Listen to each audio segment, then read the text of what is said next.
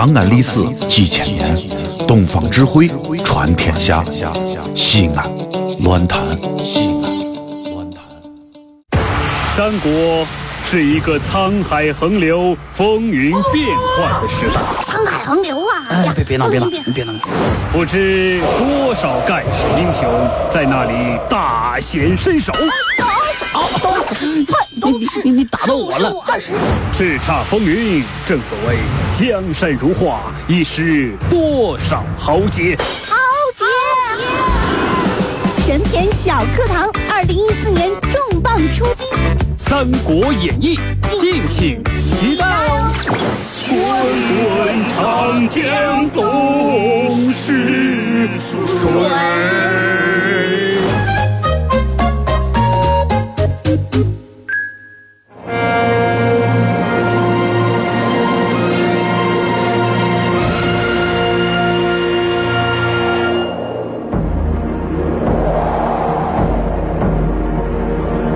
到神篇小课堂，今天我们来说说《三国演义》第七十一回：刘备攻打孙权的风险在哪儿呢？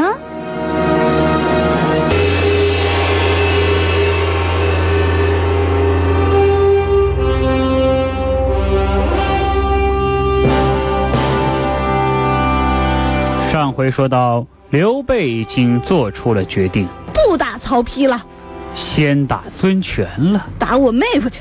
不不对，打我大舅子。这话说的真是搬起石头砸自己脚啊！大舅子，先打孙权，我是有利可图的，对不对？但是你要注意一个事情啊，又注意。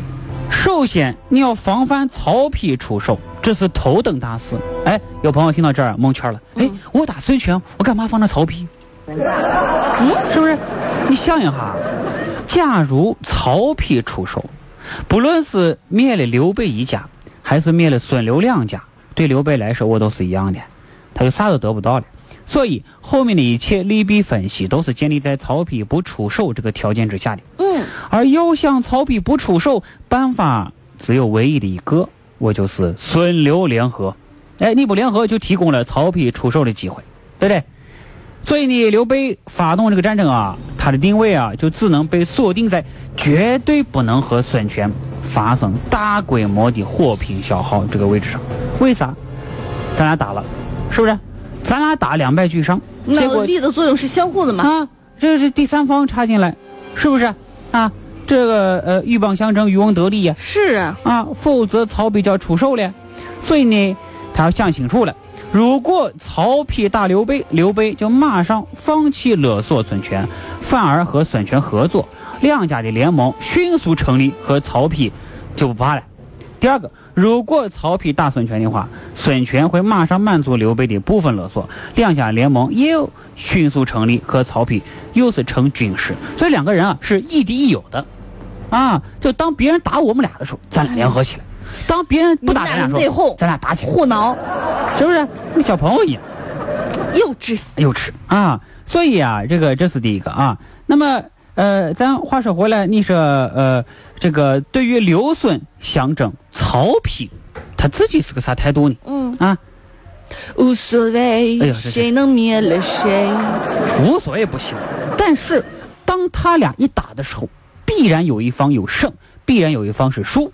胜的那一方，那就变大了呀。地盘变大之后，曹丕就不能容忍了呀。是啊，我没有理由再等了。就是打不赢，打回原形也是可以的。总之，曹丕是不允许某一家变大了来和他抗衡。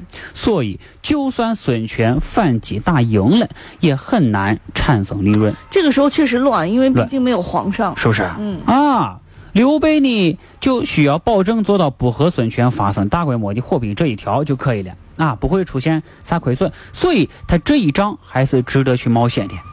你看看，但是要注意了啊，刘备只能和孙权打威胁战，不能打消耗战。就是我威胁你，喂，我要打你了，哎，小孙，吆喝比行动多，吆喝喝，吆喝喝像话吗？这是，吆喝和吆喝喝不一样。你刚刚说吆喝，吆喝。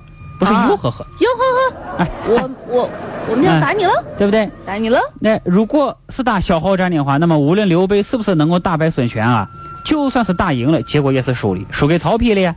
如果是打威胁战，那么刘备使用武武力威胁恐吓孙权，把兵马都压在我，反复施加压力，迫使孙权恐慌做出让步，刘备就有条件从中获利了。嗯，只有这个方案才可以得逞。所以这场战争的性质基本上就可以定为是威胁战，不一定真的要开打。如果刘备真的是非理性的拼命，那么孙权就算是神仙也无力回天。可以肯定的说，两家都必将灭亡，就是两败俱伤啊。对，就是因为只不过刘备想恐吓孙权，所以刘备就必须要装成非理性的拼命。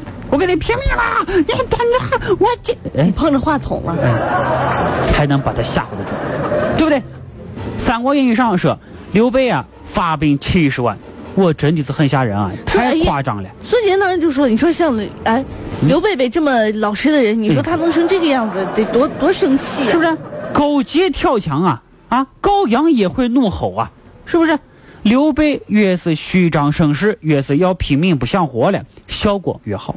所以为啥说刘备啊，这个人啊，不去演戏，我真的吃亏了。否则对手咋能轻易就范呢？”对不对？而对于孙权来说，产生恐慌的情绪、害怕，我是不可避免的，因为他不知道刘备你到底要干啥，对不对？那么，可能刘备只不过想要一些地盘，或者刘备想和孙权同归于尽。如果是后者，我麻烦大了，因为没有任何规定说对手一定要采用理性的选择，对手有可能跟你同归于尽啊。对不对？跟你同归于尽，同归于尽。说了八百遍了，像这种不吉利的话题，不要把我牵扯进去。啊，不和抓同归于尽，和孙权同归于尽，是不是？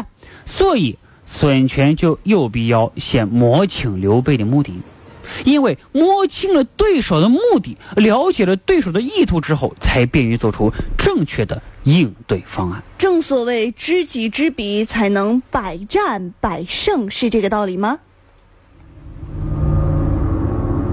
道理是不错，那么刘备究竟会采用什么大招来威胁孙权呢？下一回合我们将为大家说到意想不到的七十二回，刘备忽悠酋长打孙权。